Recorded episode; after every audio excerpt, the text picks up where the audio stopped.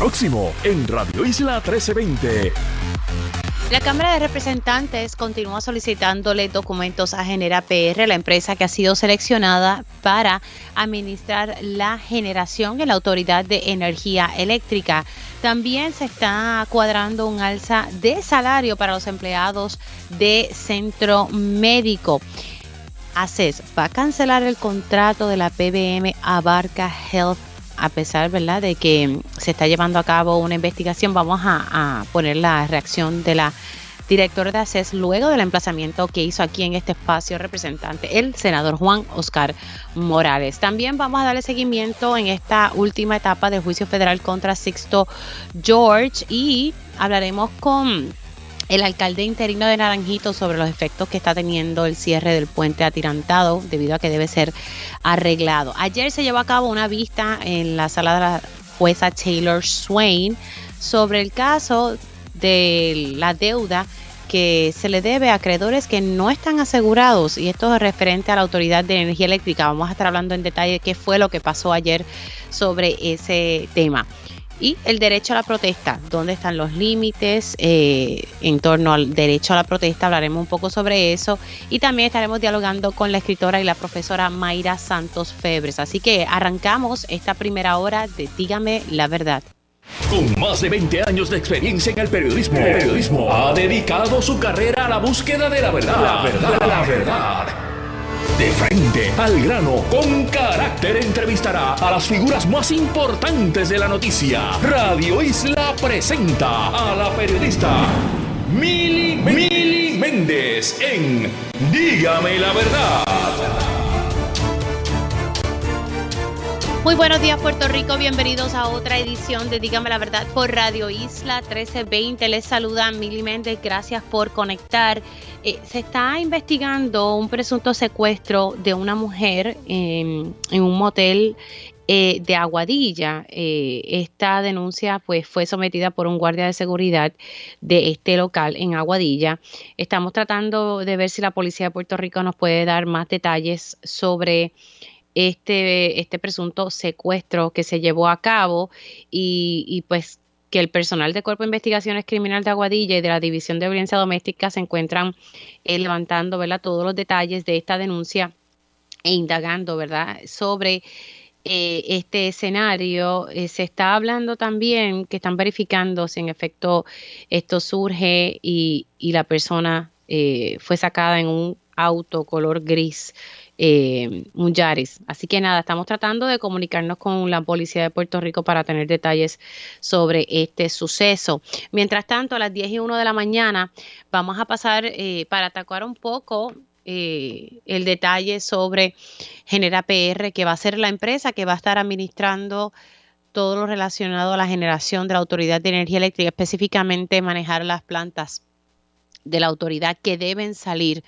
como parte de la política energética deben ser apagadas poco a poco, pero esto no se puede dar hasta tanto no tengamos esos proyectos de energía renovable en marcha. Así que eh, algo que está haciendo la Cámara de Representantes mediante el representante Luis Raúl Torres es pedir documentos Hoy vencía la primera solicitud de documentos a Genera PR. También salió en los medios pues que se están solicitando más documentos. Tengo en línea telefónica al representante independiente Luis Raúl Torres. Muy buenos días, ¿cómo estamos? Muy buenos días, Mil, y buenos días al público que nos escucha a través de Dígame la Verdad. Gracias por la oportunidad de compartir con ustedes. Bueno, eh, usted le había hecho una primera solicitud a Genera. Vamos a ir por partes. O sea, esa primera solicitud era en torno a qué tipo de documentos, representante. Bueno, lo básico que había salido eh, el día del anuncio, ese mismo día, nosotros le enviamos a ellos solicitándole copia del contrato formal, la certificación de lo que se llama el certificado de energía que tenía que emitir el negociado, quiénes fueron las personas que participaron en el proceso del comité de alianza, un sinnúmero de información básica, eh, porque obviamente no habíamos leído ni el contrato ni teníamos documentos para analizar, para poder profundizar. Eh, ese, ese primer requerimiento eh, se, venció en el día de ayer a las 4 y tengo que decir que tanto la Autoridad de Alianza Público-Privada como la Junta de Gobierno de la Autoridad de Energía Eléctrica, como el negociado de energía y la gente de Genera, que no sé quiénes son todavía, porque quien está respondiendo por ello es sus abogados residentes, ¿verdad? Los que están en, la, en certificado de incorporación que reciben eh, la comunicación y a través de ellos nos están contestando. Yo no puedo decir que toda la información que se le pidió está completa, sí puedo decir que llegaron ayer los documentos y los vamos a revisar durante el día de hoy para estar seguros si lo que enviaron es lo que le requerimos. Pero ayer también, antes, de ayer en la mañana temprano, eh, se le envió tanto a las agencias del gobierno como Alianza Público-Privada de Energía Eléctrica, Negociado de Energía y a la propia Genera un nuevo requerimiento porque ya analizamos el contrato y vimos que para poder entender parte de ese contrato hace falta ver un sinnúmero de otros documentos como, como nos pasó con el contrato de Luma, porque este contrato tiene 310 páginas, tiene un montón de áreas, dice un montón de cosas, pero para tú poder validar lo que dice ahí, tienes que examinar otro sinnúmero de documentos que son relacionados a ese proceso. Los anejos, los anejos del contrato que me dicen que, que, igual son un montón, casi 300 páginas adicionales. 310 páginas, Mili.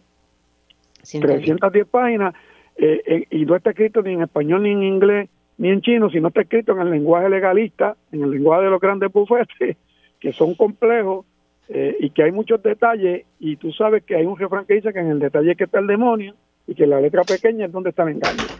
Así que por eso es que hay que ir examinando todos los documentos relacionados para ver cuán bueno fue esta negociación o no para el pueblo de Puerto Rico.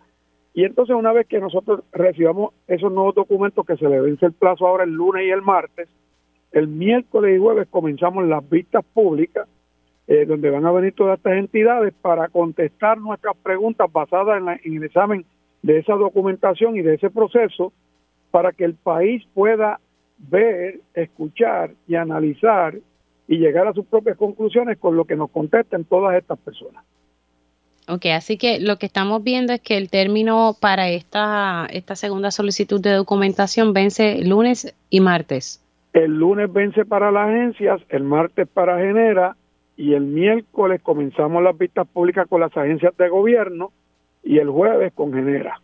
Y también van a venir la Unión de Empleados de la Autoridad de Energía Eléctrica, la UTIER, y los, los que representan el sistema de retiro, eh, a todo este proceso de evaluación de lo que ha sido esta negociación y de lo que va a implicar para esos trabajadores y lo que puede implicar para el pueblo de Puerto Rico.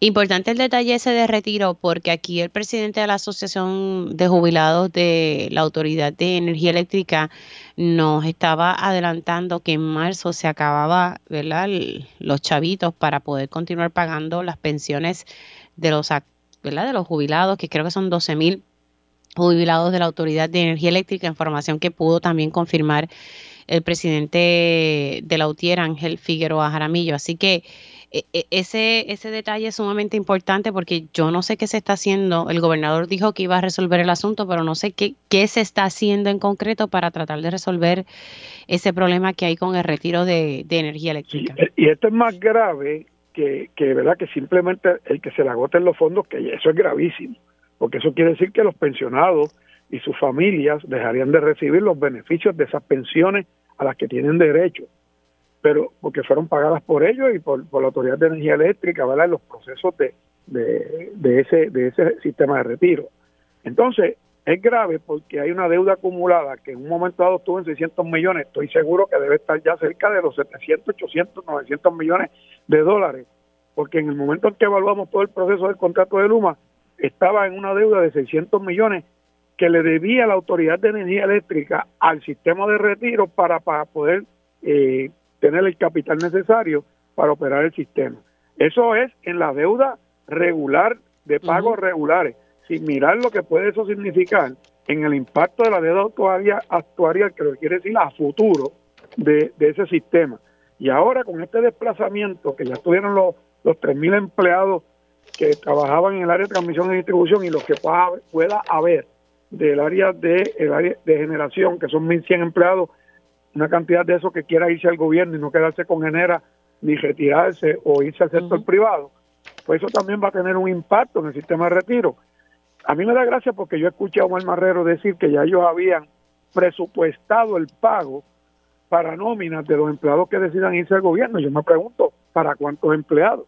¿O es que ya ellos saben lo que se va, el número de empleados que se va a ir a, a, a, a las agencias de gobierno? O sea, tú no puedes determinar que tú presupuestaste un dinero sin tú saber qué por ciento de empleados, qué cantidad son los que se van a mover a las agencias del gobierno. Lo mismo decían cuando los que se desplazaron de del área de transmisión y distribución, que eran 3.000, casi 3.000 compañeras y compañeros que se fueron a otras agencias, que ellos tenían eso presupuestado y después resultaba que las agencias venían a la Cámara a decirnos que necesitaban dinero porque no tenían dinero para pagar la nómina de esos empleados que le habían enviado.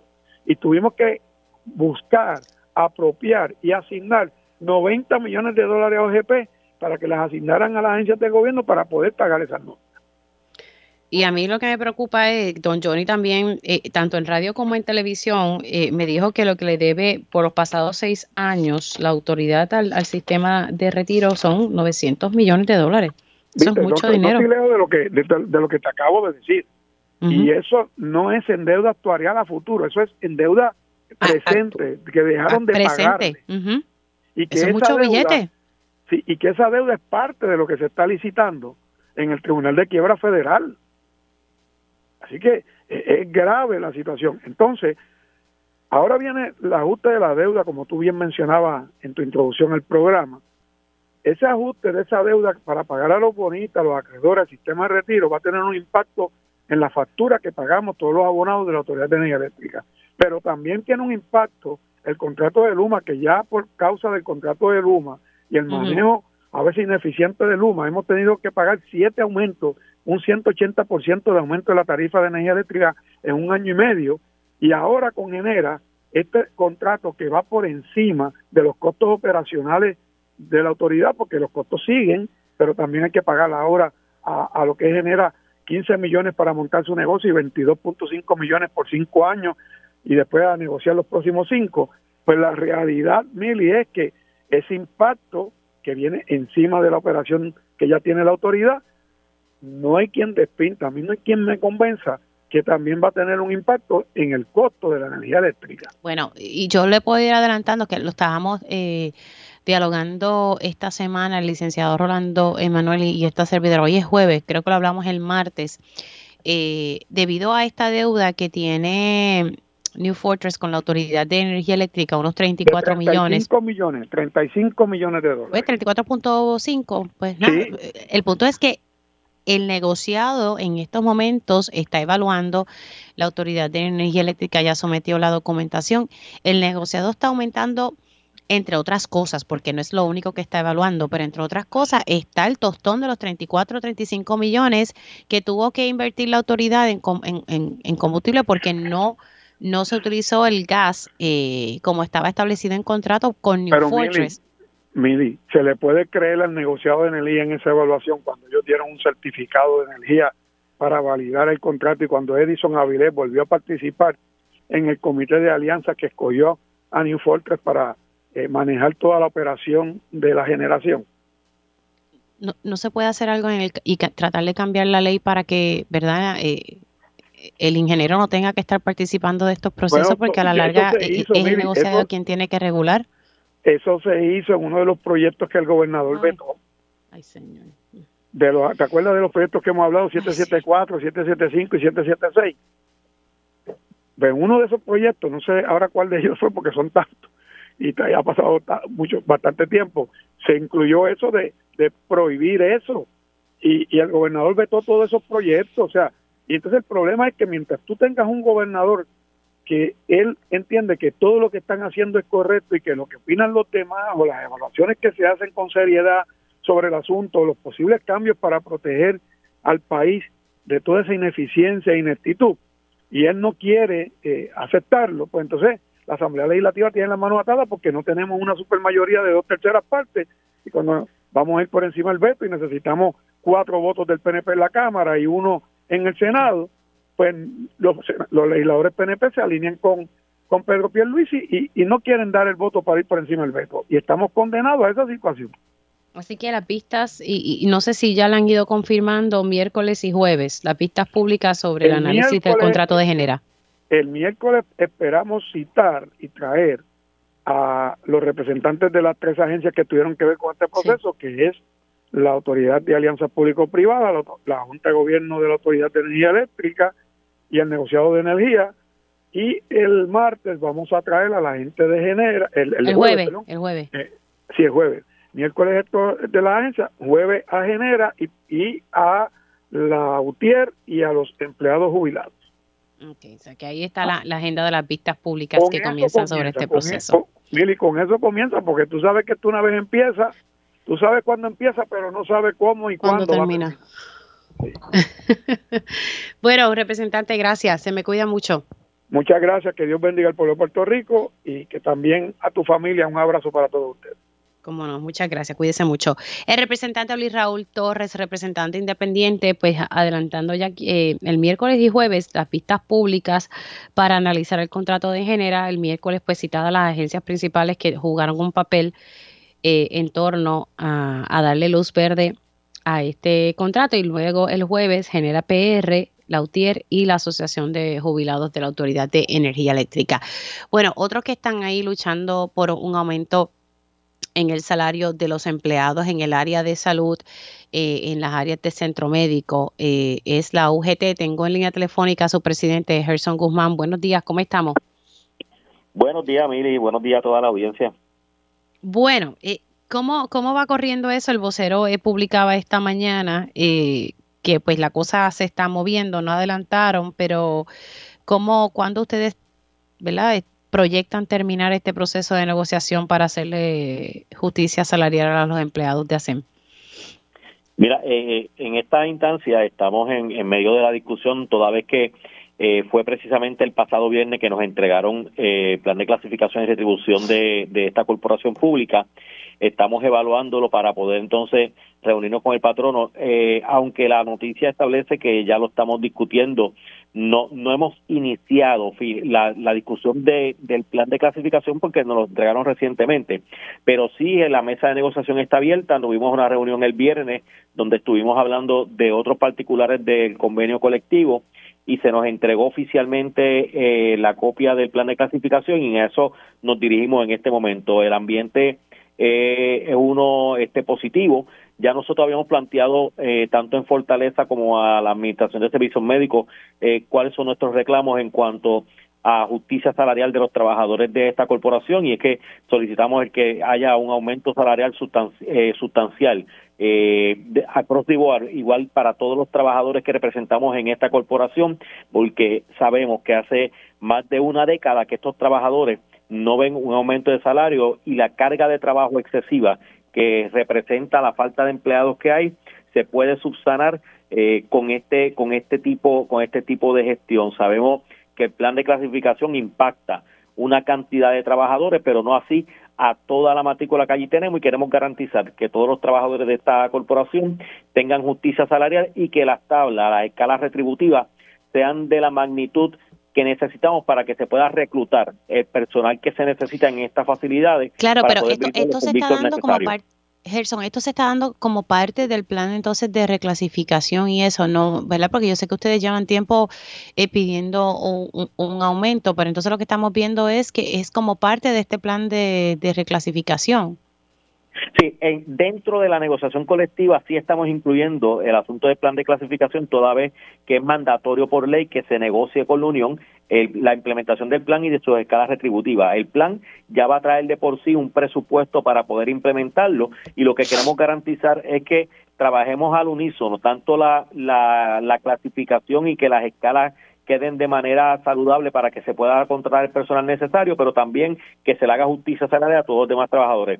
Lo que no impacta el plan, nosotros queremos que se impacte en la negociación colectiva y donde el plan no sea suficiente, no sea justo, la retribución que trae, la podemos satisfacer entonces con lo que estamos negociando en la mesa.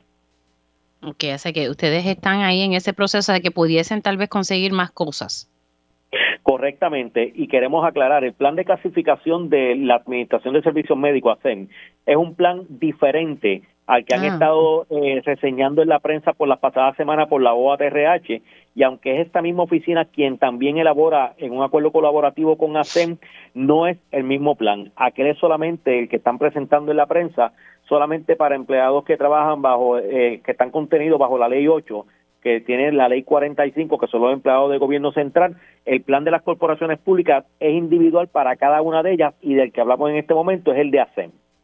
Ok, o sea que es diferente, pero entonces, ¿cuándo ustedes prevén terminar con, con este proceso?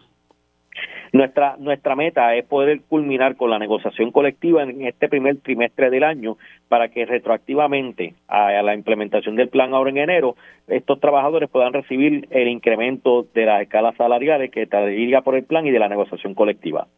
Claro, retroactivo, pero si se le da algo adicional a lo que está establecido en el plan de reclasificación, que usted ya me dijo que es diferente al del gobierno central, eh, ¿se va a sostener un diálogo con la Junta de Control Fiscal, que es la que siempre pone trabajo aquí?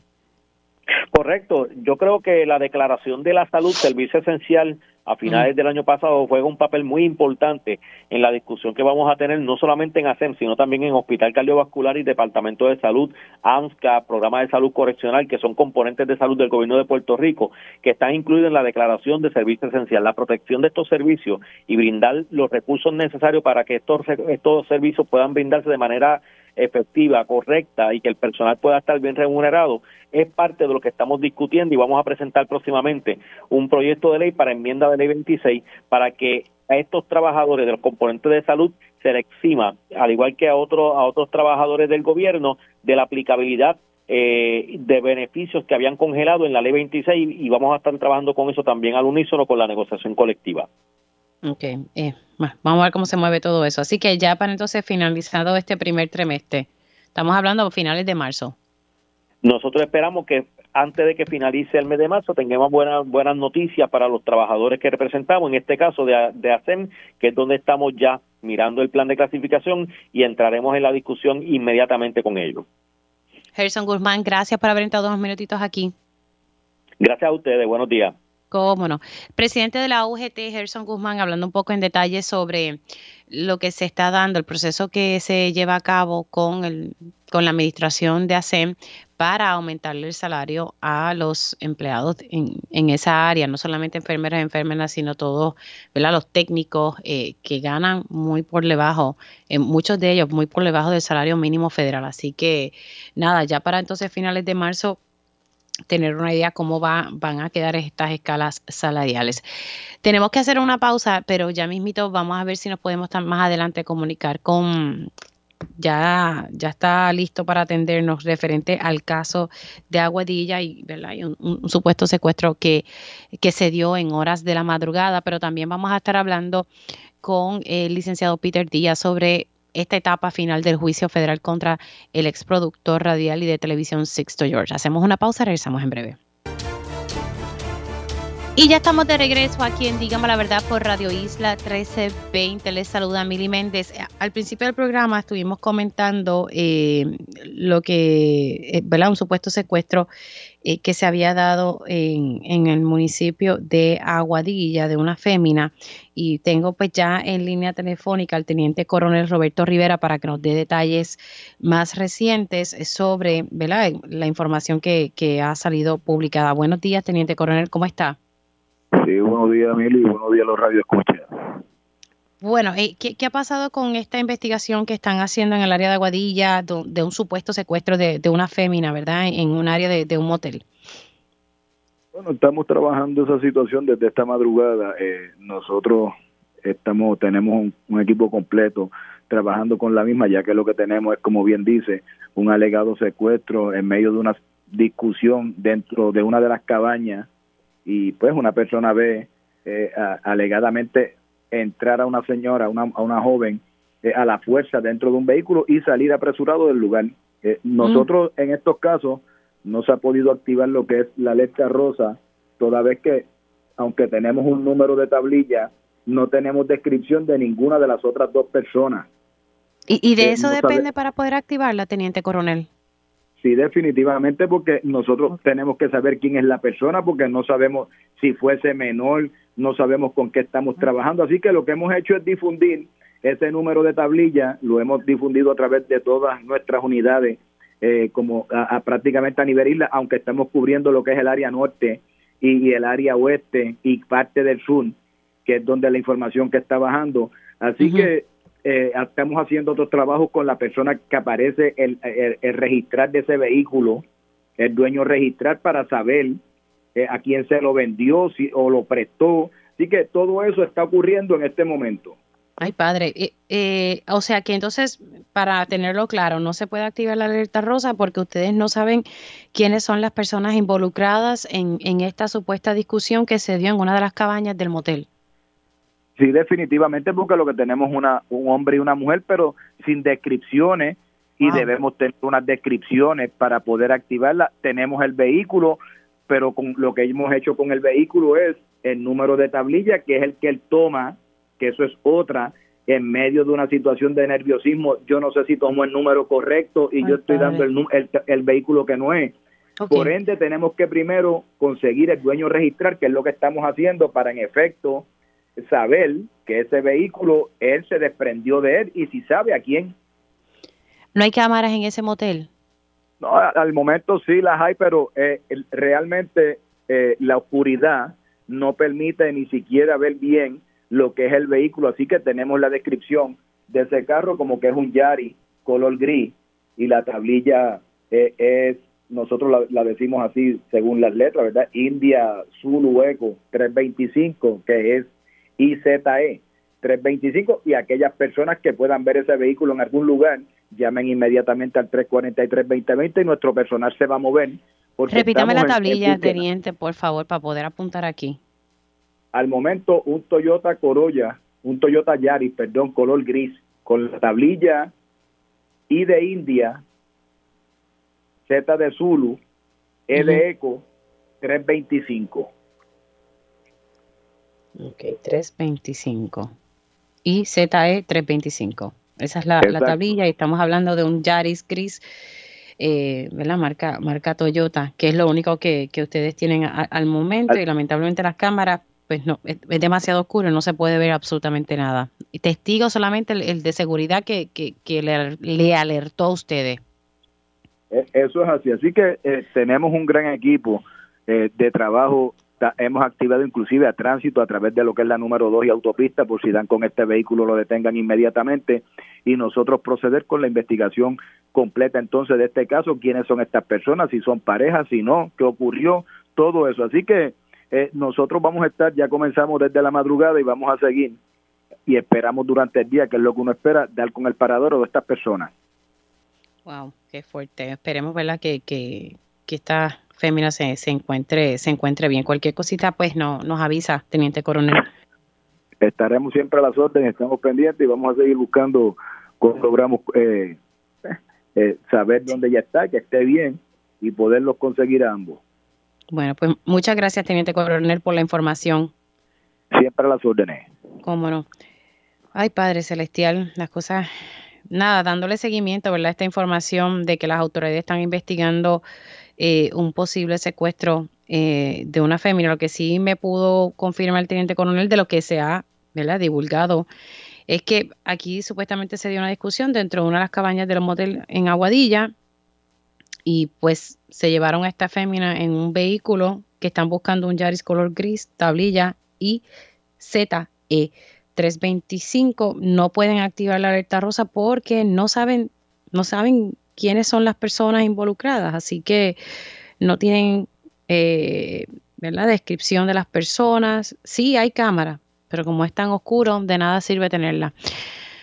Ay, Dios mío. Bueno, 10 y 29, voy con el licenciado Peter Díaz, abogado criminalista, para analizar los acontecimientos más recientes. Ya está en su etapa final el juicio federal que se sigue contra el exproductor radial Sixto George eh, Díaz Colón. Eh, ayer se le dieron las instrucciones al jurado. Precisamente hablaba con, con el licenciado de que el, el, abogado de la defensa, Castrolán, pidió eh, que se pospusiera la argumentación porque prácticamente no tenía voz y la verdad que el pobrecito ayer hablando con los medios estaba eh, tratando de, poder expresarse y se notaba que tenía ¿verdad? un problema con su voz. Y digo pobrecito no es porque caramba, tú sabes, uno tiene que ser un poco empático cuando las personas no se sienten bien. Eh, ayer el, el juez Sosa dijo, ¿sabes qué? Nada que ver, eso todo se va a ver hoy. Le denegó esa petición, pero al final del día, hoy comenzaron, ¿verdad? A partir de las nueve las argumentaciones porque ayer no dio tiempo en lo que se le daban unas instrucciones específicas al jurado y, las objeciones que presentó el licenciado Castrolán. Así que hoy se estará dando ese proceso. Buenos días, licenciado, ¿cómo está? Buenos días, Mili, y buenos días a los radioescuchas. Pues mire, ayer nosotros diciendo que, debería darle ¿verdad? ese brexito para poder prepararse para las argumentaciones, y digo prepararse que esté mejor de salud. No se dio, pero al fin y al cabo, pues fue hoy. Eh, ¿qué, le pareció eh, todo eso? Eh, el juez Sosa el juez Sosa es el, eh, eh, tiene una personalidad bastante militar, de hecho él viene de ese trasfondo militar y suele ser bien enfático en sus órdenes, ¿verdad? Y, y, si él dice que seguimos hoy, seguimos hoy, pero al final del día es un ser humano como nosotros y, y, y él, yo estoy seguro que le dio le dio ese segundo pensamiento al hecho de que Castrolán estaba afónico y que no iba a poder dar, dar, dar sus argumentaciones adecuadamente y al final terminó dándole lo que Castrolán pidió, claro, como eh, como hacía mi papá, que siempre decía no al principio y después teníamos que negociar y, al final algo algo sacábamos. Wow. ¿Qué, que ahora están en ese proceso de argumentación que usualmente para que la gente vaya entendiendo el procedimiento, eso tarda más o menos cuánto tiempo? Mira, las argumentaciones en un caso como este, que no es un caso muy complicado, deben tomar, digamos, una hora por cada de una hora, media, entre media hora y una hora por cada parte. En este caso se dieron las instrucciones antes que las argumentaciones. Eso no es normal. Normalmente primero argumentan las partes y después se dan las instrucciones antes de salir a deliberar. Eh, el cambio de orden no sé por qué se dio, este, pero al final del día quien sale beneficiado es la fiscalía, porque lo último que va a tener en la mente el jurado es ese último turno de los fiscales. Eh, eso es lo último que van a tener en su mente. Quiero corregir algo que mencioné ayer. Hoy estuve dialogando con alguien que me ha reportado lo que ha sucedido en el juicio día tras día. Ayer mencioné que había surgido que la gente del FBI eh, recibió información de Ricardo Rosselló que negaba que hubiese existido eh, ese acuerdo esas conversaciones con Sixto George. La, la, realidad es que esa prueba no entró al juicio yo se lo comenté, pero, como ¿verdad? tampoco yo no estoy allá adentro, yo estoy siguiéndolo a, través de los compañeros periodistas. Eh, en honor a la verdad, por eso lo verifiqué, Mili, porque me mencionaste que, tenías duda en cuanto a eso y lo verifiqué y tenías la razón. Pero eh, algo muy interesante que me comentan es que es que eh, entre las cosas que sucedieron en el juicio, cuando fue el secretario de Hacienda a testificar, el secretario de Hacienda había dicho que él había cancelado el contrato con, con, la, empresa de Sixto George y a preguntas de Castrolán, eh, él tuvo que aceptar que no fue que no fue que canceló el contrato, fue que simplemente el, contrato terminó el 30 de junio y él no lo renovó, pero tampoco Sixto George solicitó renovarlo. O sea que realmente no fue una cancelación. El contrato llegó a su término y, acabó.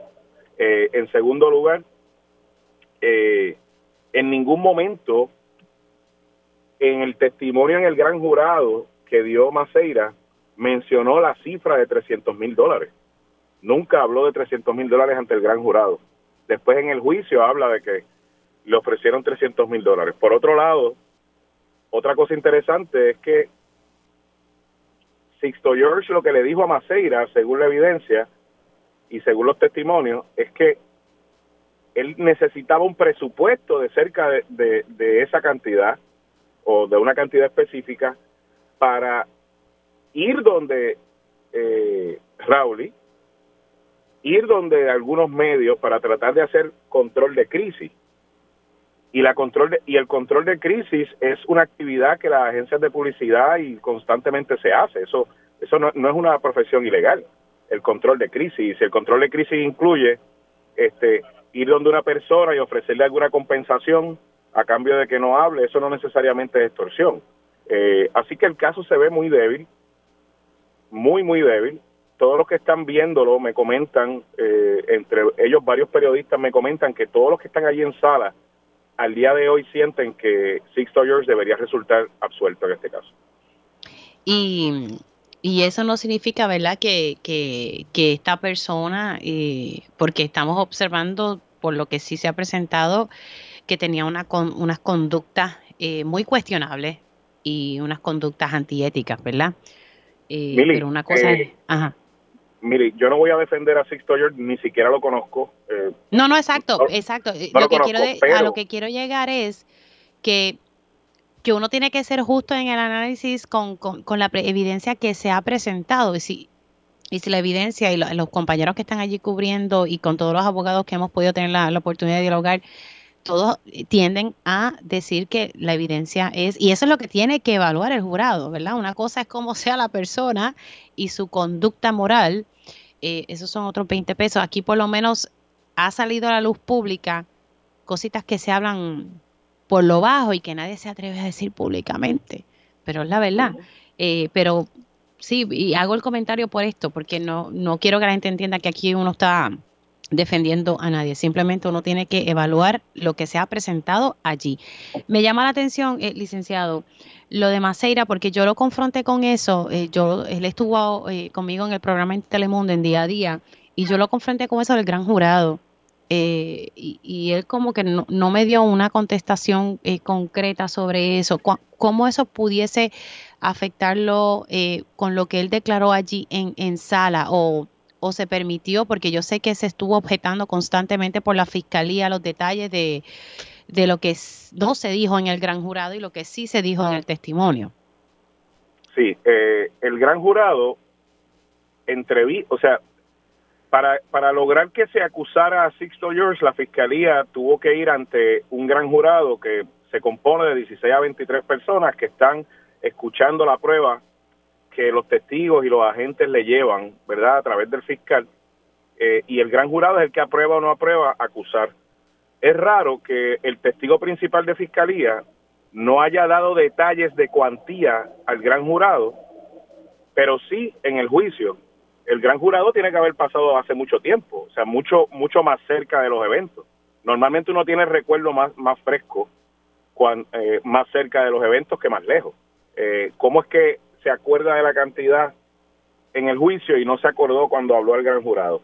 Eh, eso, eso resta a la credibilidad que pueda tener Maceira. Por otro lado, te tengo que decir que, que aquí estamos demonizando, aquí estamos demonizando eh, la práctica del control de crisis. Y eso es una práctica mundialmente reconocida. Las agencias de publicidad, los bufetes de mm. abogados, eh, constantemente trabajamos en control de crisis. A mí me, a mí me han contratado para trabajar en control de crisis. Eh, el control de crisis, cuando una persona eh, que tiene cierta reputación o cuando una persona en, en algún cargo importante de una corporación o, o, una corporación misma o un negocio tiene un ataque, como le pasó, vamos, como pasó con, con cualquier corporación que ha pasado, eh, normalmente se trabaja en un plan para, para mitigar el daño que pueda provocar esa crisis. Eso no es ilegal. Lo que sería ilegal es decirle a alguien, si no me das esta cantidad de dinero, voy a presentar esta evidencia en tu contra y vas a terminar preso.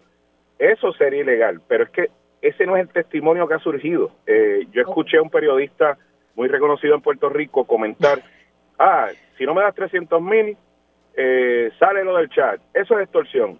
Bueno, es que no fue así el testimonio, el testimonio no surgió así. Ese fue el testimonio de Maceira, pero eh, en general, si uno une el contrainterrogatorio con el directo, surgen dudas de si esa conversación fue así. Por el contrario. y, y, uno, por ejemplo, ya con esto me tengo que ir licenciado, pero ¿verdad? los que no hemos estado allí en sala, tenemos que, ser juiciosos, ¿verdad? Como, como tocamos el tema, uno se puede, uno lee lo que nuestros compañeros están cubriendo, pero si no estamos en sala, pues uno pues analiza las cosas con, con, con las personas que sí saben. Hay que tener ojo con, ¿verdad? Eh, hacer análisis sin uno haber estado allí en sala. Eh, y cuando he hablado con todos los colegas, eh, ¿verdad? dicen que el, que el caso y lo que ellos han visto ha sido uno que que lo ven débil, igual como, como usted lo ha visto, pero nosotros, ¿verdad? No hemos estado allí. Licenciado, quiero darle las gracias por siempre estar disponible, se me cuida mucho. Igual, cuídese mucho. Un abrazo. El licenciado Peter Díaz, abogado criminalista, hacemos una pausa y regresamos en breve. Estamos de regreso aquí en Dígame la Verdad por Radio Isla 1320. Importante eh, el detalle sobre el supuesto secuestro de una fémina en, en un motel en, en Aguadilla como no tenemos detalles sobre las personas, descripción y no se ha podido activar la alerta rosa, voy a repetir de nuevo la tablilla del vehículo, eh, que es lo único que tiene la policía en este momento para dar con, estas personas. Estamos hablando que es un Toyota eh, Yaris color gris, tablilla IZE325. Si usted por favor ha visto, llame a la policía porque pues, para poder conocer el paradero de, estas personas. Siendo ya las 10 y 46, eh, le doy los buenos días a Catherine Angueira. Buenos días, Catherine, ¿cómo estás? Eh, muy buenos días, Miri. Buenos días a la radio audiencia que te sigue por las mañanas. ¿Me escuchas bien? Sí, te escucho muy, muy bien.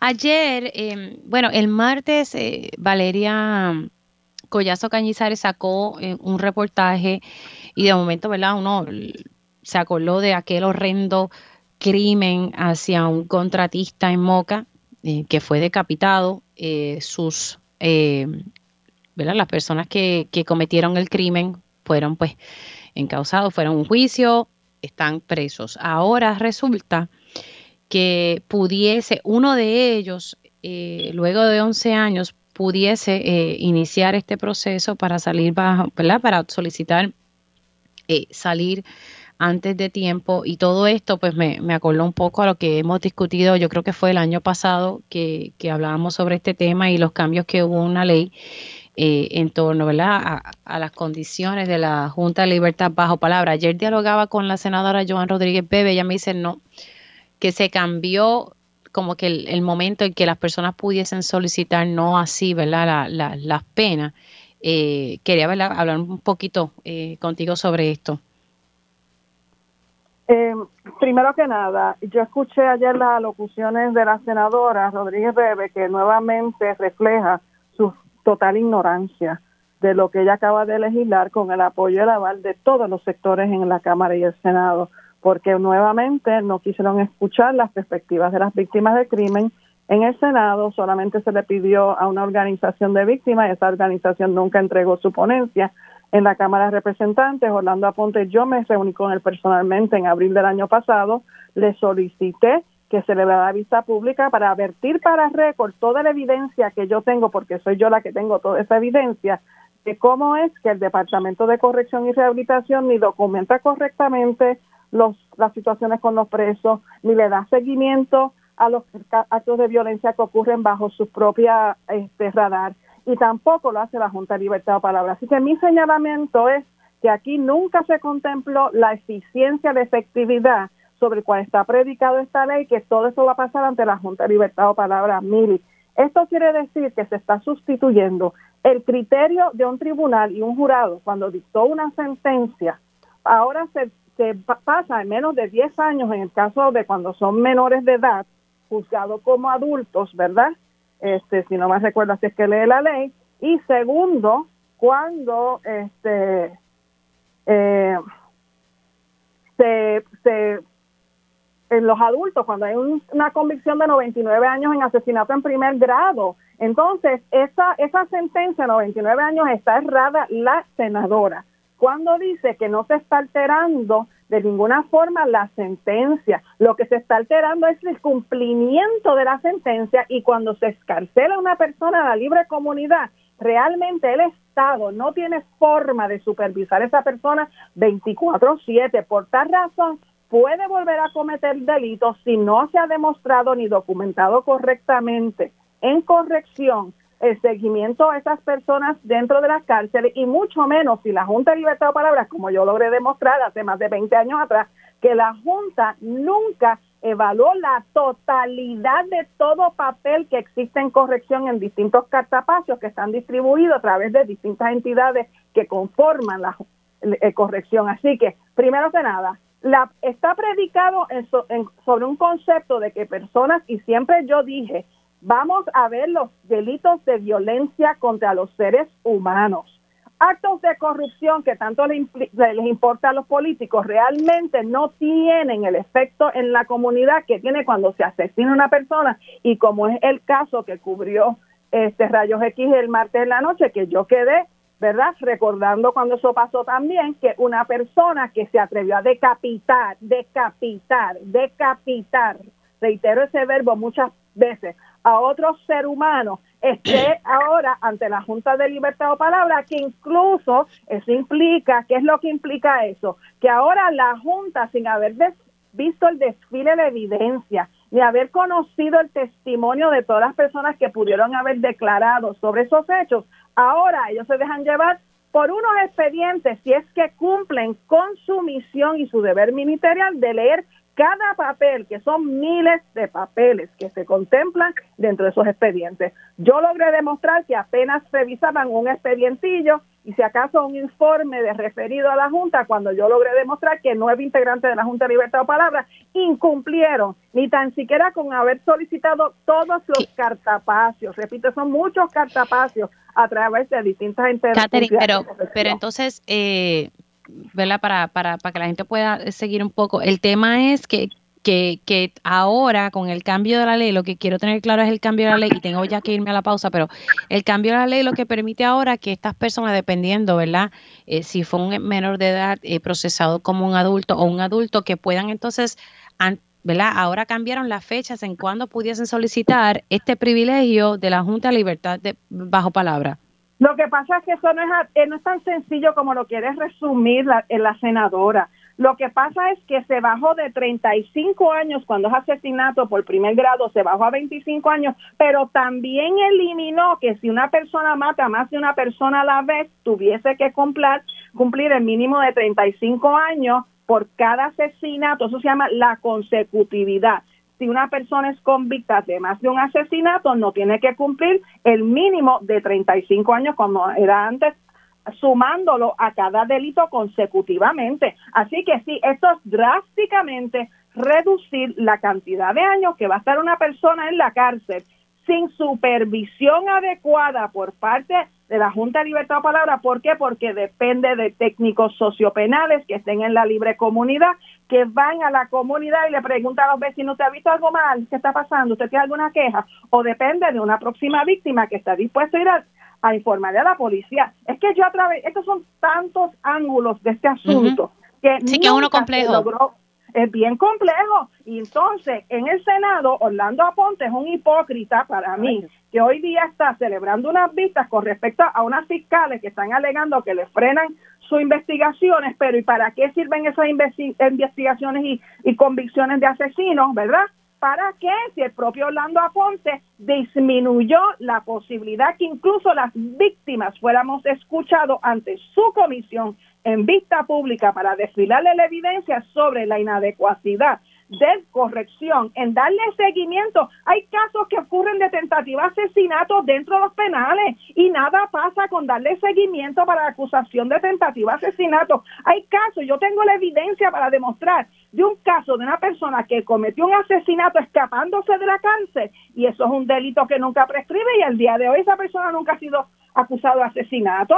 Así de qué estamos hablando? Aquí hay una ficción, aquí hay una falacia, de que hay una farsa que como no conocen la ausencia de la documentación adecuada en corrección, desconocen que no hay falta, hay falta de, seguimiento a cuando ocurren actos de violencia en los propios penales, que no se documentan, que entonces cuando tiene que llegar toda esa documentación ante la Junta de Libertad o Palabra, si ellos no cumplen con leer cada papel, no es un resumito de cinco páginas, cada papel de miles y decenas de papeles que hay ahí para entonces ellos poder estar en una condición para poder decir y entonces realmente es sustituir el criterio del tribunal cuando se le dicta a una persona que usted va a cumplir 99 años dentro de la cárcel.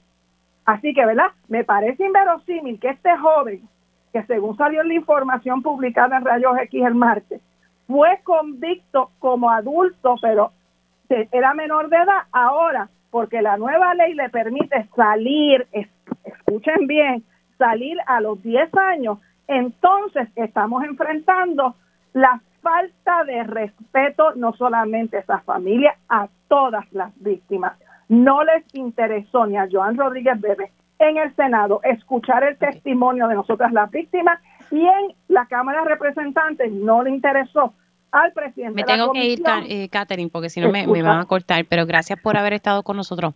seguimos hablando de este tema porque hay 45 solicitudes ya eh, de otras, ¿verdad? Personas que están presas en estos momentos a raíz del cambio en esta ley. Catherine Angueira, gracias. Hacemos una pausa y regreso en breve con el alcalde interino de Naranjito. Vamos a estar dialogando con el alcalde interino de Naranjito, con el licenciado Rolando Emanueli, sobre la deuda no asegurada de la Autoridad de Energía Eléctrica que pasó en esta vista que se llevó a cabo ayer y vamos a hablar también con, sobre el derecho a la protesta y con la escritora Mayra Santos Febres. Así que comenzamos la segunda hora de Dígame la verdad.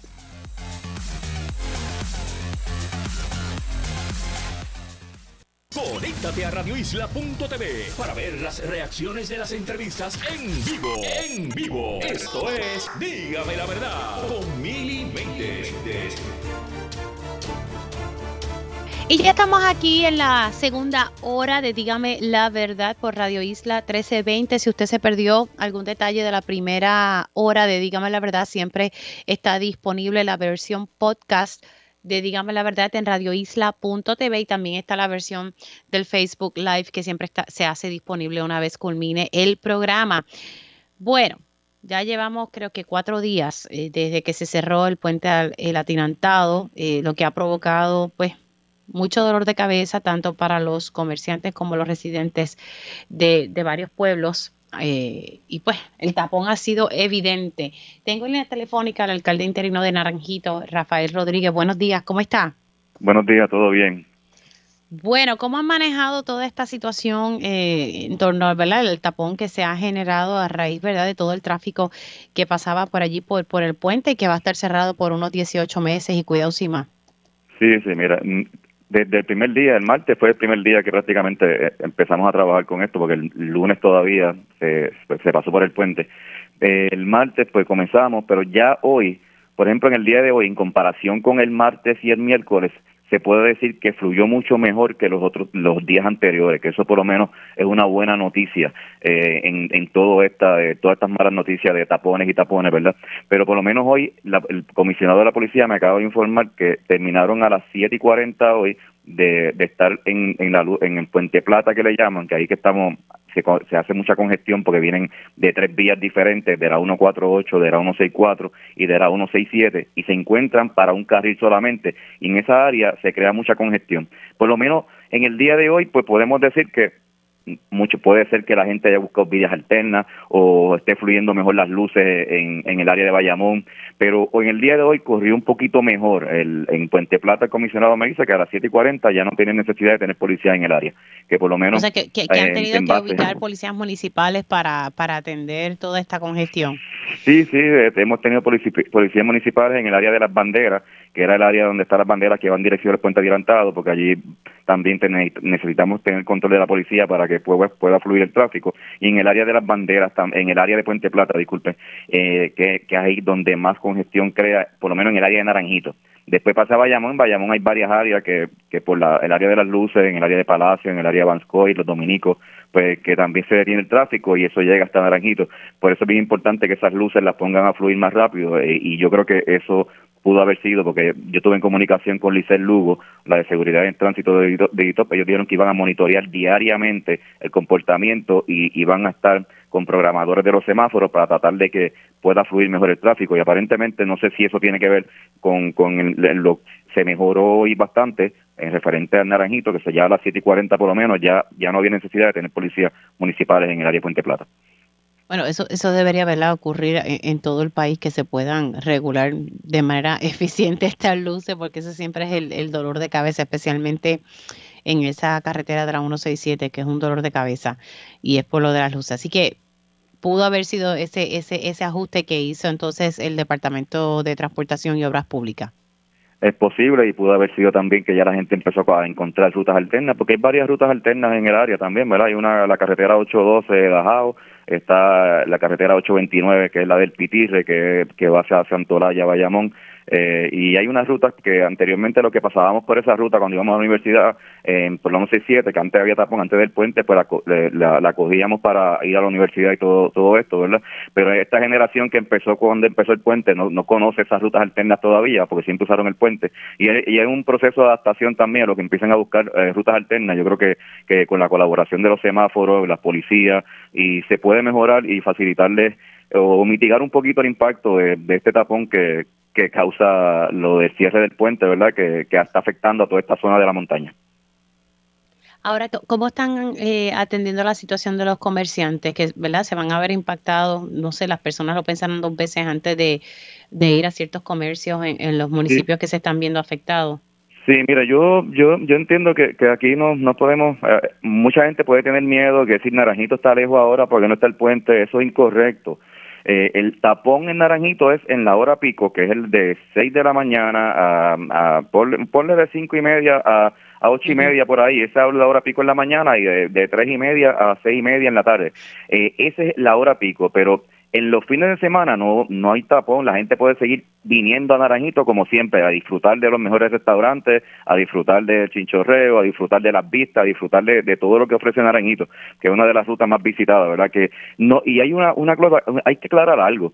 Naranjito no estamos no tú llegas a Puente Plata y en la Puente Plata a la derecha usted va a coger la 148, usted no vamos a coger la 164, que era la ruta de antes esa ruta es la que, la que era más larga, que le decían las siete curvas.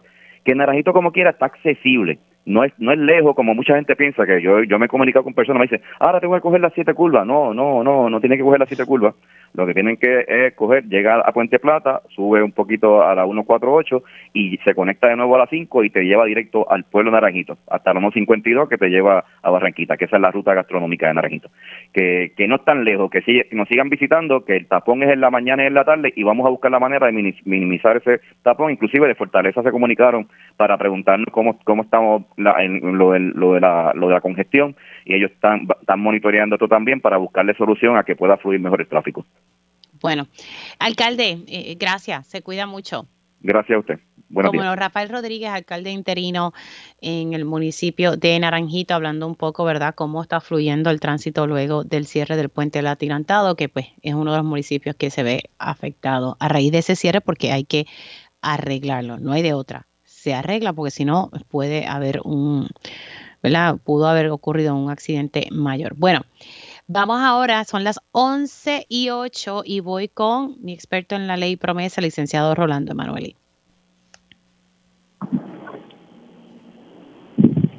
Bueno, licenciado, un saludo, ¿cómo estamos? Buenos días, Mili. Muy bien, ¿estás bien tú también? me acostumbré al bumper y me quedé, esperando el bumper. ¿Cómo estamos? ¿Todo bien? Todo en orden, gracias, Mili. Bueno, vamos a hablar. Ayer se llevó a cabo ante la sala de la jueza Taylor Swain, que estuvo de manera presencial. Eh, se estuvo hablando, ¿verdad?, sobre esta deuda de los eh, de los acreedores no asegurados de la Autoridad de Energía Eléctrica. Eh, bueno, finalmente, ¿qué pasó allí? Mira, Mili, esto que ocurrió allí es la argumentación de las mociones de sentencia sumaria que presentaron la parte demandante, la Junta, y los bonistas, que es la parte eh, demandada, en el caso donde la Junta impugna la alegación de que los bonos de la autoridad tienen una garantía en los ingresos de la Autoridad de Energía Eléctrica. Este caso es bien importante y este caso estaba pendiente desde el 2019 y ese es el caso que la Junta radica y luego lo, lo deja en suspenso eh, cuando llegó al acuerdo con los acreedores que estaba en el RSA. ¿Te acuerdas del RSA que implicaba un aumento de la tarifa de 4.6 centavos por kilovatio sí, el que hora? Se echó, el que se echó el zafacón. El que se echó el zafacón en marzo de, del año pasado y luego empezó un proceso de negociación. Pues ese RSA se descarta, Mili, precisamente porque no primero por la oposición que tenía de todos los sectores, ¿verdad? Pero también porque no era viable a la luz de todas las cosas que han ocurrido en Puerto Rico, la pandemia, los terremotos, los huracanes, etcétera, que han hecho que eh, la autoridad tenga eh, cada vez menos clientes por el asunto que se están mudando a la energía renovable y por ende tenga menos ingresos. Y el gobierno determinó finalmente con todos estos factores que ya ese acuerdo no era viable. Entonces ahí empieza la negociación mediante un equipo de mediadores que nos ha llevado hasta este momento, ¿verdad? Donde la Junta radica o, activa el caso que había radicado en el 2019 y eh, la jueza citó la vista para ayer y, y las partes hicieron sus argumentos. ¿Cuáles son los puntos que están en controversia? Bueno, la Junta dice que el Trust Agreement, que es el documento que da base a las emisiones de bono y que es un documento de 1974, solamente le da derecho a los bonistas a que cobren del famoso Sinking Fund y de otros fondos accesorios, eh, y en donde actualmente hay alrededor de 16 millones de dólares únicamente. O sea, la Junta dice, tú solamente puedes cobrar esos 16 millones de dólares, pero además... Eso, eso es lo que está argumentando la Junta. La Junta, y pero dice además que no pueden ir en contra de los otros activos o ingresos de la autoridad, es decir, solamente puedes cobrar lo que haya en esas cuentas eh, que se estipulan en el, en el Trust Agreement. Eso es fatal para los bonistas porque obviamente ellos prestaron 8.4 billones de dólares y eso solamente permitiría que cobren como 16 millones de dólares en total. Y eso es bueno para el pueblo de Puerto Rico, Mili, porque entonces... Eso te, eso te iba a decir que, wow, la Junta por lo menos está haciendo aquí un argumento que me, me hace sentido.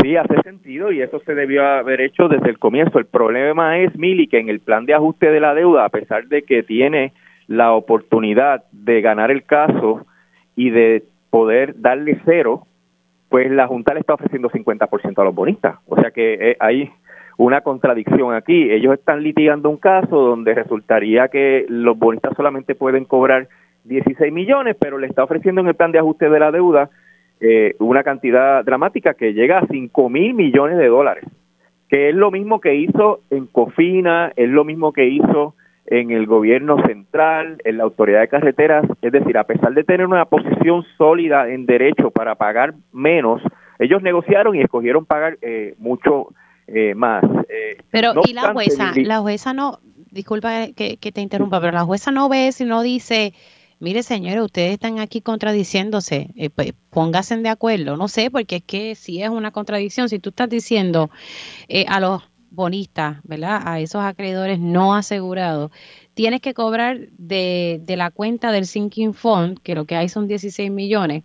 Entonces, al mismo tiempo tú negocias que o te peinas o te haces rolo. Sí, y eso ha sido parte de los vaivenes que ha tenido la Junta, ¿verdad? Primero radica el pleito en el 2019, rápido se sienta a negociar, llega a un acuerdo que no es sostenible y entonces deja el acuerdo, eh, iba el pleito eh, y eh, se establece un procedimiento paralelo de mediación, pero ese procedimiento surgió ayer, Mili, que la Junta eh, y los bonistas no hablan desde antes del 16 de diciembre, o sea que no ha habido ningún progreso en las conversaciones. Y, y eso la jueza lo ha preguntado en varias ocasiones. Eh, le ha preguntado a Binesto, que es el abogado de la Junta, por qué el cambio de énfasis. Y él ha explicado que es que ya la sostenibilidad de los acuerdos de la no, no, no se puede establecer, no, no es viable y que por eso hay que buscar otras alternativas. La alternativa que ellos han presentado en el plan de ajuste, Mili, es pagar el 50% a todos los bonistas que se unan al acuerdo y que acepten esa oferta. Pero la, la, el pleito todavía tiene una importancia porque si la jueza fallara a favor de la Junta y por ende a favor del pueblo de Puerto Rico, ¿verdad? Porque aquí los intereses que están bien pillados son los del pueblo de Puerto Rico porque cualquier cantidad que se pague la pagamos nosotros con la tarifa. Y, y dentro de ese contexto, la, la situación es bien eh, comprometedora para Puerto Rico. O sea, eh, eh, la jueza tiene que mirar bien detenidamente el impacto que tendría para Puerto Rico el que ella determine que los bonistas tienen razón y que los bonistas tienen un bono asegurado por los ingresos de la autoridad y que pueden cobrar completo. Eso significaría, Mili, que tendrían que pagarle los 8.4 billones y los intereses y, y, eso no sería viable para la autoridad y obligaría a unos aumentos de la tarifa que, que nadie podría pagar aquí en Puerto Rico. Así que eh, en esa vista, eh, estuvo el, el choque de unos intereses, de unos valores bien importantes.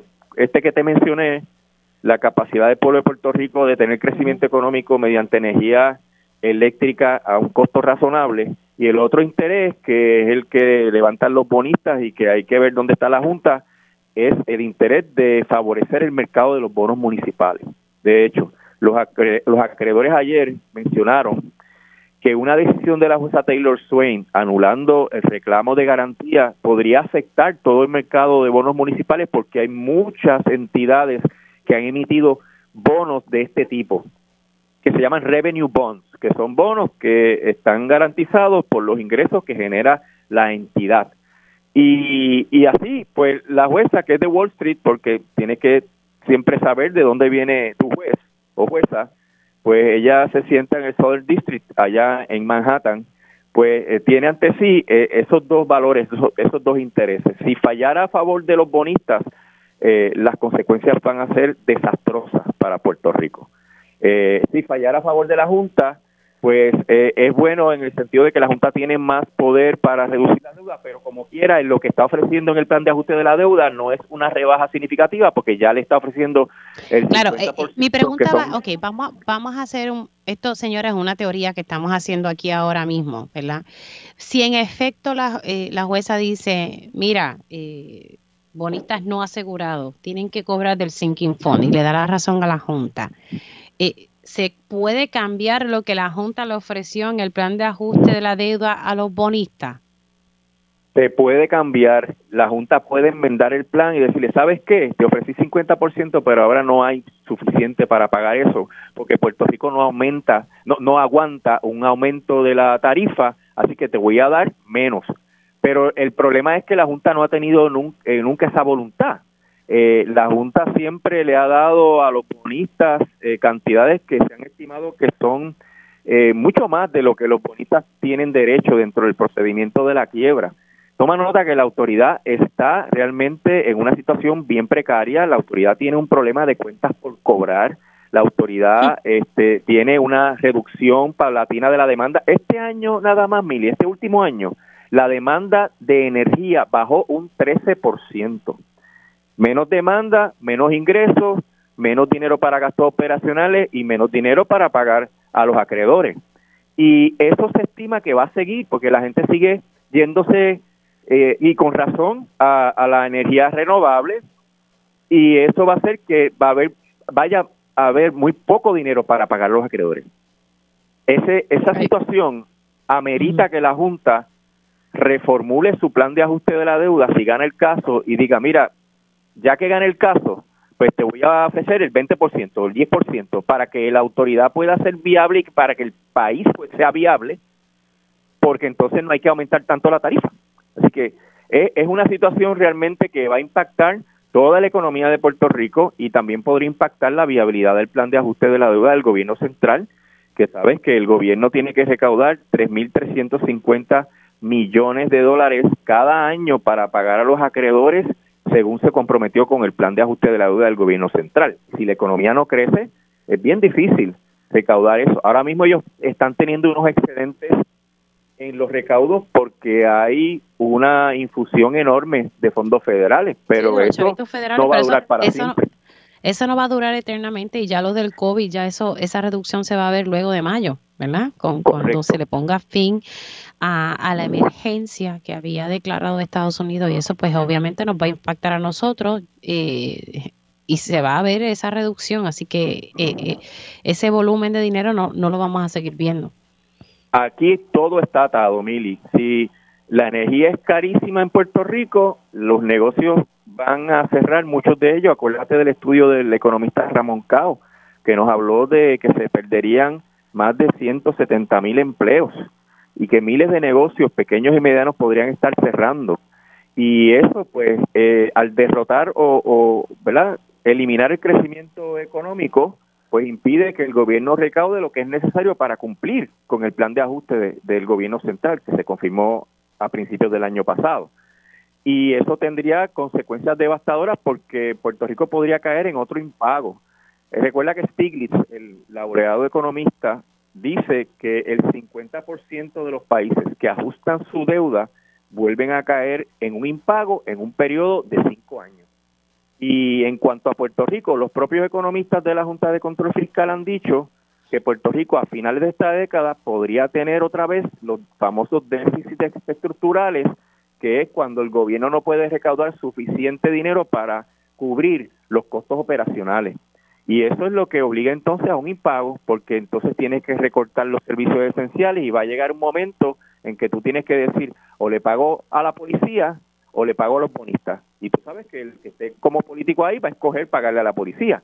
Y ahí viene entonces otra crisis fiscal. Así que todo esto es bien importante y el pueblo tiene que prestarle atención a lo que está pasando en cuanto al plan de ajuste de la deuda de la autoridad. A mi juicio este es el plan más importante porque es lo que sí, es que ahí se nos va la vida.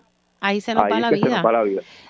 Yo siempre trato, ¿verdad?, de, de, tocar estos temas, pero yo le tengo que ser honesta que, pues, la mayoría de la masa no está pendiente a esto. O sea, ¿verdad? Es, un sector pequeño y no es que nosotros no queramos discutirlo, es que, pues, eh, eh, especialmente en, en, los medios comerciales que, que, pues están pendientes a unos números y cuando se tocan estos temas la gente no muestra interés, pues, pero nada, seguimos aquí aportando para que la gente sepa que esto es importante. La gente se va a quejar cuando lleguen los aumentos. Que, que no, no, pues claro, pues mira, mira ahora lo de, desde hace cuánto tiempo no venimos hablando lo de New Fortress. Correcto. Y los 34 o 35 millones. Ahora, ¿verdad? Eh, se está evaluando si eso lo vamos a pagar nosotros yo espero que New Fortress eh, le pague los chavos a la Autoridad de Energía Eléctrica para que por lo menos, si es que viene un aumento, no sea tan, tan matadero. Y, si lo, y si no le paga eh, ahora, pues el negociado va a imponer el aumento en la tarifa. Y si no paga, vas a ver eh, la conducta de esa compañía que es la matriz de Genera PR, la que acaba de, firmar el contrato para la generación. Le tengo que ir. Gracias por estar con nosotros. Un abrazo. Siempre a la orden, Emilia. Hasta luego. El licenciado Rolando Emanuel y nos vamos a una pausa y regresamos en breve. Y ya estamos de regreso aquí en Digamos la Verdad por Radio Isla 1320. Les saluda Mili Méndez. Gracias por conectar. Ahora vamos con la licenciada Ariana Godró de Ayuda Legal Puerto Rico. hablar un poco ¿verdad? sobre el derecho a la protesta. Vimos con unas imágenes el lunes de lo que pasó en, en Aguadilla, donde se llevan a cabo dos proyectos. Bueno, uno se supone que esté eh, paralizado y es esa construcción que se hizo arriba de la cueva de las colondrinas, que hay una orden de paralización y se supone que pronto se dé luz verde al permiso para demoler esa estructura que está encima de la cueva de las golondrinas y al otro lado, ¿verdad? Cerquita, se está llevando a cabo otra construcción que según han dicho los proponentes sí tienen los permisos. Ha salido mucha información y precisamente mañana vamos a estar hablando eh, con, la colega de, que sacó de que sacó la información sobre el deslinde que se hizo en esa zona marítimo eh, terrestre. Estamos hablando de Carmen Enit Acevedo, quien sacó esa información en Bonita Radio. Eh, donde no se siguieron las cosas como Dios manda. Eh, y supuestamente fue eh, Rafael Machargo, el pasado secretario del Departamento de Recursos Naturales, eh, quien renunció a su cargo, no sé si que lo votaron, pero renunció a su cargo y ya no está.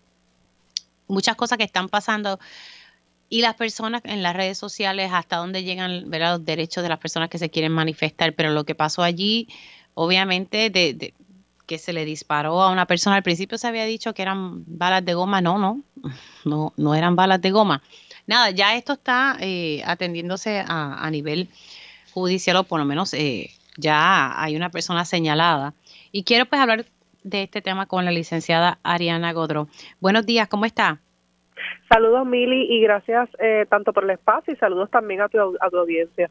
¿Qué, ¿Qué, te pareció todo eso? Finalmente, ¿verdad? Que se pudo decir que, que, que fue con un arma de fuego, no fueron con, con balitas de goma. Mira, eh, eh, ciertamente tú sabes que usualmente lo que yo trabajo y lo que nosotras eh, eh, trabajamos, las abogadas que somos parte de Ayuda Legal Puerto Rico, es usualmente con el tema del derecho a la vivienda y ese tema de desastres y recuperación.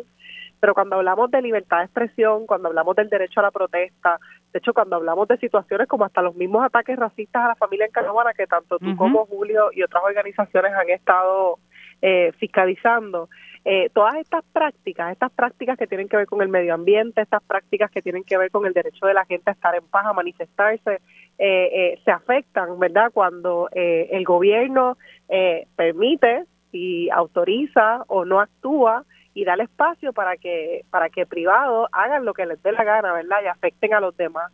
Eh, y ese es el caso, ¿verdad? De cuando de momento hay un espacio eh, en la zona marítimo terrestre, hay un reclamo de protección del medio ambiente, hay un grupo que se está manifestando eh, allí, ¿verdad? Que está ejerciendo su derecho a la protesta y de repente un guardia privado se siente que puede sacar un arma y dispararle a una multitud, ¿verdad? Algo que no solamente es una acción irresponsable, es una acción ilegal eh, y que ciertamente viola eh, eh, el derecho a la protesta y el derecho también de esa gente a, defender un, a defender los recursos naturales.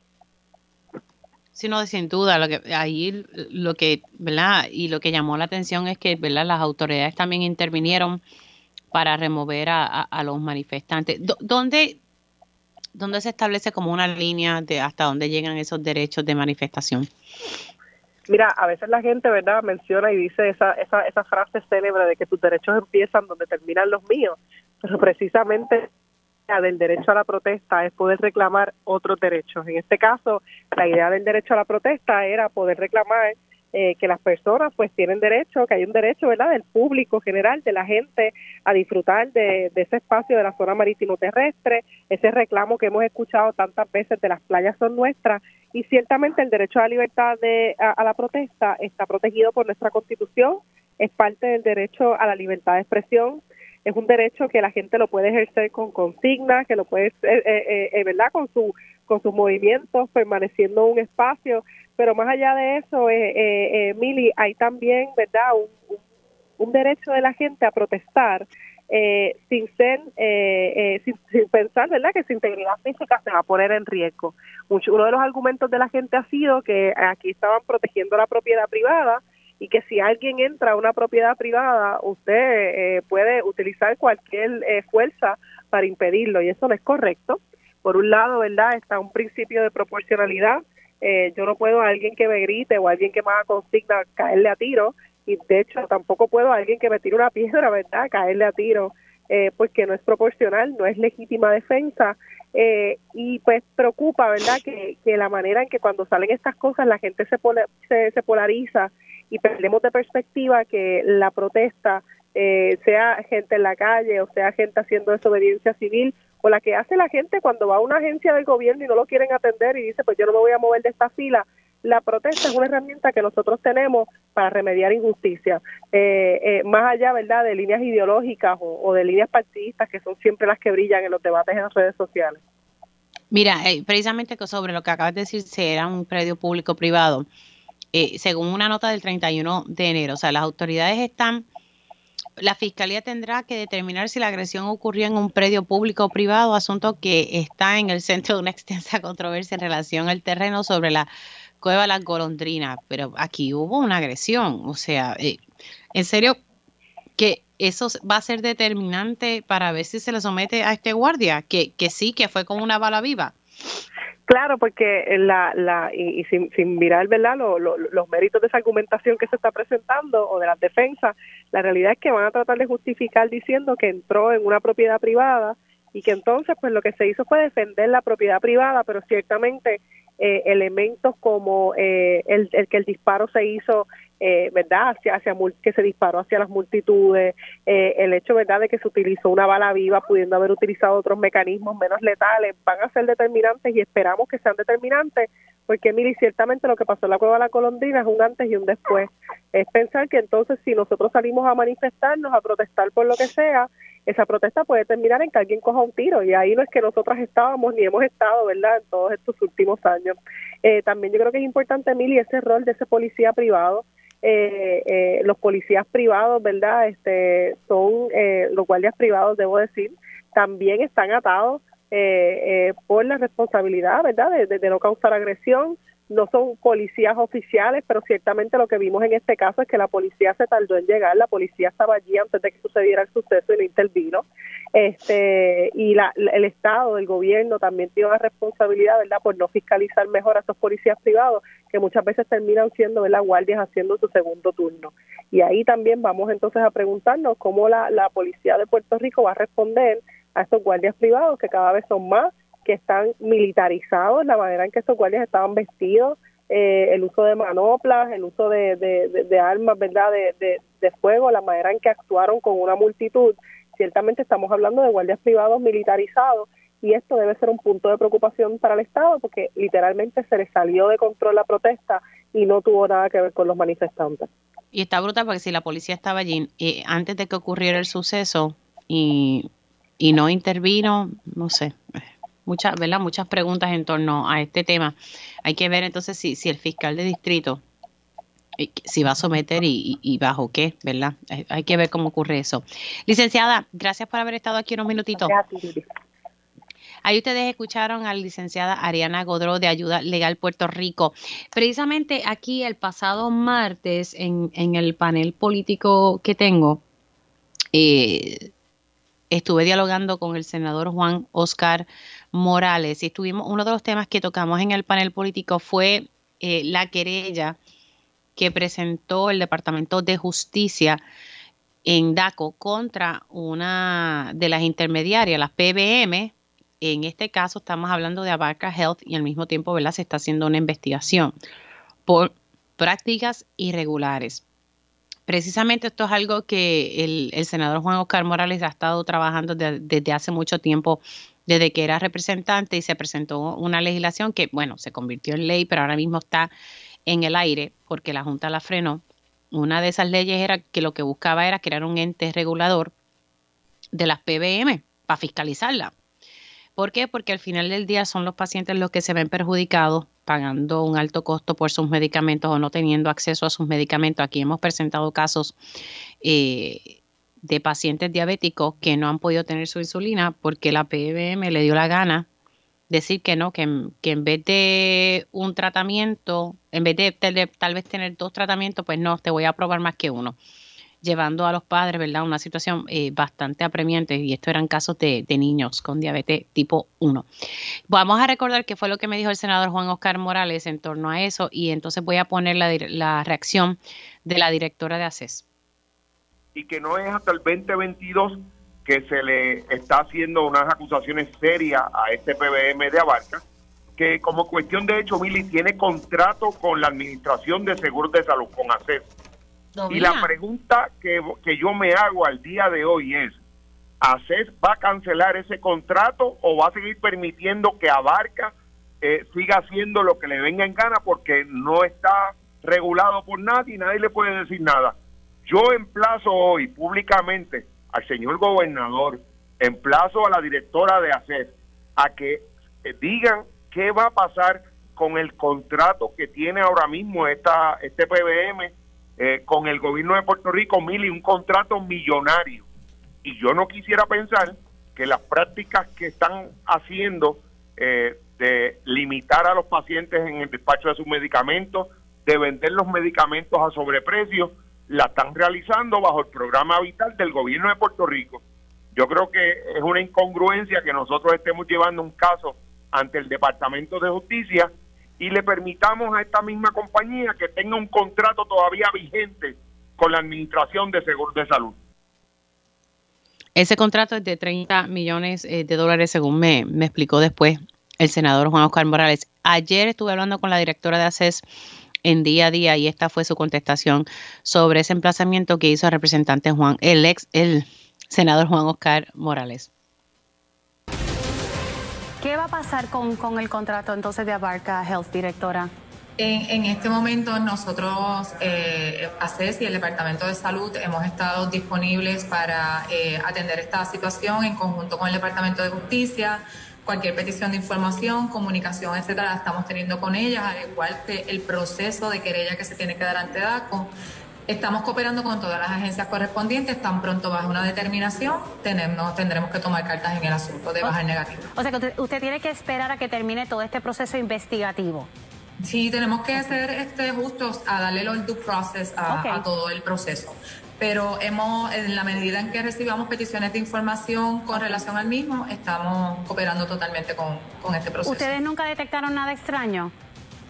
Eh, bueno, la realidad es que eh, Abarca pasó por un proceso de competencia dentro de la agencia eh, hace dos años. Eh, donde eh, participaron, eh, tengo entendido que alrededor de, de seis PBMs en Puerto Rico. y fue un proceso largo, bien, bien meticuloso. incluso la adjudicación de esta propuesta fue en alzada al, al tribunal apelativo, así que también el tribunal apelativo aprobó el proceso de cómo se había dado la subasta. Esto, ¿verdad? esto no quiere decir, esto, es una querella que está teniendo el Departamento de Justicia de hace ya varios años. Estas investigaciones toman muchas veces mucho tiempo. Ahí ustedes escucharon la reacción de la directora de ACES en torno a esto, así que no puede cancelar el mismo hasta que no culmine todo el proceso. Hacemos una pausa, regresamos en breve. Y ya estamos de regreso aquí en Dígame la Verdad por Radio Isla 1320 y ahora conectamos con la escritora y profesora Mayra Santos Febres.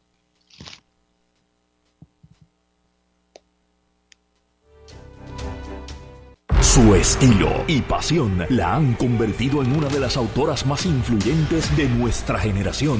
Por eso entra en la conversación la poeta, novelista y profesora de literatura. Mayra Santos Febres. Cultura con sabrosura en Dígame la Verdad.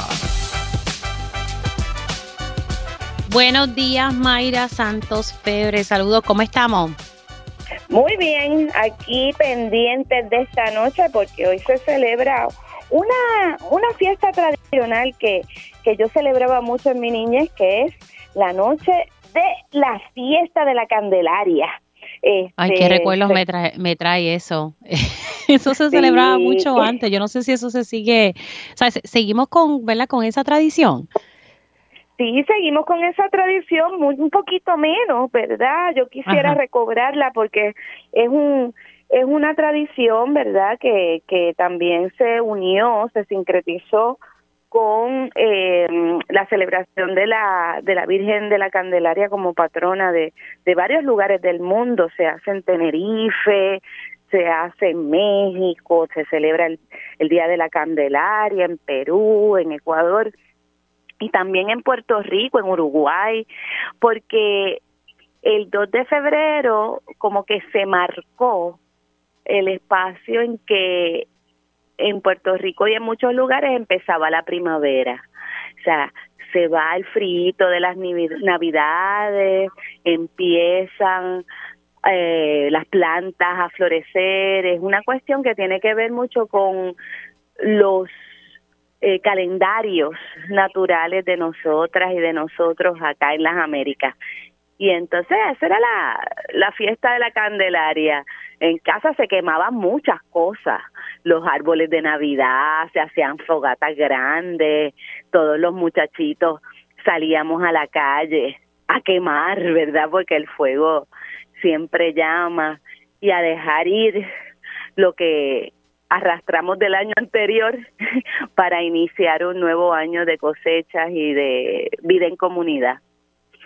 Y fíjate. es, que, es que eso es algo que yo recuerdo haberlo celebrado con mi mamá, de verdad, y, y, siempre era algo bien, bien tradicional todos los años. Y era eso mismo, como que deja atrás todo aquello y comenzamos de nuevo, brincando encima, por encima del fuego. sí, el fuego como ese elemento que limpia, ¿verdad? Que da luz y que inicia un, un año de labores, ya no de celebración, ¿verdad? De las Navidades y las octavitas, sino también ya de trabajo, de trabajo en las siembras y en la comunidad y todas esas cosas. Y fíjate, quería decirte que hoy en el corredor afro en Piñones abre una exposición que se titula Candelaria y que van a estar muchos eh, pintores, artistas visuales exponiendo sus obras eh, para celebrar el cuarto aniversario del corredor afro, que es un corredor que también tiene una casa cultural y galería y que trabaja con la comunidad de Piñones y de todo ese sector para llevar eh, actividades educativas, artísticas y comunitarias a dicha comunidad. Ay, sí. Dame más detalles de, esta exposición. Bueno, la exposición fue curada por Juan Pablo mm. Vizcaíno, que es parte del colectivo de El Ancón, de Loíza, ¿verdad? Él es parte de la familia que fundó El Ancón, ¿verdad? Del señor Pizarro, eh, su hija María Luisa Pizarro, y él es Juan Pablo Vizcaíno Pizarro, hijo de María Luisa. Y entonces allá hay un proyecto también muy hermoso para recuperar eso que también está en la memoria de todos puertorriqueños, que es el Ancón de Loíza. Y Juan Pablo llamó a varios artistas para que expusieran su obra allí en el Corredor Afro, en alianza con el Corredor Afro, porque como ambos proyectos son hermanos, pues entonces celebrar el Día de la Canteraria, celebrar también el cuarto aniversario del Corredor Afro con esta exposición que empieza como a eso de las 4 de la tarde, 5 de la tarde, hacia la noche, ¿no? Y en la noche pues vamos a hacer una fogata allí para que la gente lleve lo que quiere soltar y quemar y celebrar este maravilloso año que viene en candela. Sí, Ay, señor. No digas eso, pero la realidad es que sí, eh, que, que pues hay cosas que, que, van a tener sus consecuencias y las vamos a estar viendo próximamente, lamentablemente. Mayra, antes de ir, nos quería tocar contigo base, eh, ¿qué te parece, verdad? Porque estoy leyendo eh, que se están haciendo muchos reclamos sobre la universidad y el dinero que, que, que necesita para seguir operando como, como Dios manda. O sea, ¿cómo está la situación? ¿Cómo, cómo tú lo ves? Bueno, yo veo que los reclamos de nuestros compañeros de la hermandad son más que justificados.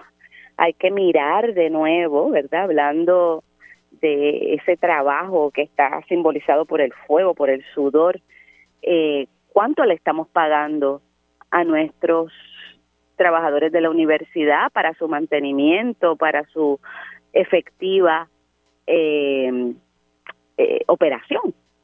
Entonces esos reclamos son importantes Parece que el Departamento del Trabajo está mediando para que se llegue a una buena eh, negociación y, yo creo que eso es importante.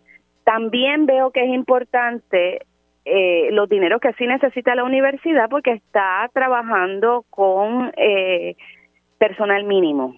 Y esto es una queja que se está mucho, ¿verdad? La cantidad de trabajadores que estamos allí haciendo dos y tres y cuatro trabajos y siendo pagados con un salario que no ha sido revisado en diez años.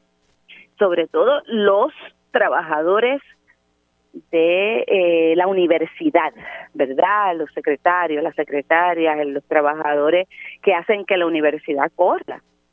Así que eso es importante. Y yo estoy así como dando todas las clases y ayudando para pensando que no debe haber huelgas a principios de semestre porque eso nos nos interrumpe muchos proyectos, ¿no? Eh, de implementación de programas, pero a la misma vez entendiendo los reclamos de nuestros compañeros y de y de muchos otros sectores de la universidad, los profesores sin plaza, los investigadores, los trabajadores administrativos. Ya se, me ha acabado el tiempo, pero sí, yo creo que hay que dar esa lucha por la universidad, ¿verdad? Nuestra universidad. Eh, la verdad que la UPI es la UPI y, y estamos viendo una situación que están pasando y es por que no hay presupuesto. Entonces uno ve cómo se le dan contratos y con esto me voy cómo se dan contratos a los amiguitos del alma y cómo se hacen chanchullos, porque eso es lo que hemos visto en el juicio de Sixto George, puro chanchullo, ¿verdad? Caso débil, pero ha servido ese caso para mostrar cómo se planifican los chanchullos. Entonces, no hay chavo para unas cosas, pero sí para chanchullar. Estoy de acuerdo contigo. Y, caramba, tú sabes, ahí es donde están las prioridades, tristemente, ¿verdad? Bueno, Mayra, un abrazo.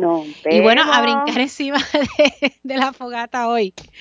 Un abrazo, querida. Muchas bendiciones. Bueno, señores, Mayra Santos Febre, rapidito, antes de irme, voy a repetir eh, el caso este de Aguadilla de la mujer que, que supuestamente fue secuestrada o que está desaparecida. Eh, la tablilla que está buscando la policía es eh, IZE325 Toyota Yaris Gris IZE325. Si usted tiene información, por favor, llame a la policía de Puerto Rico. Hacemos una pausa y al regreso, tiempo igual.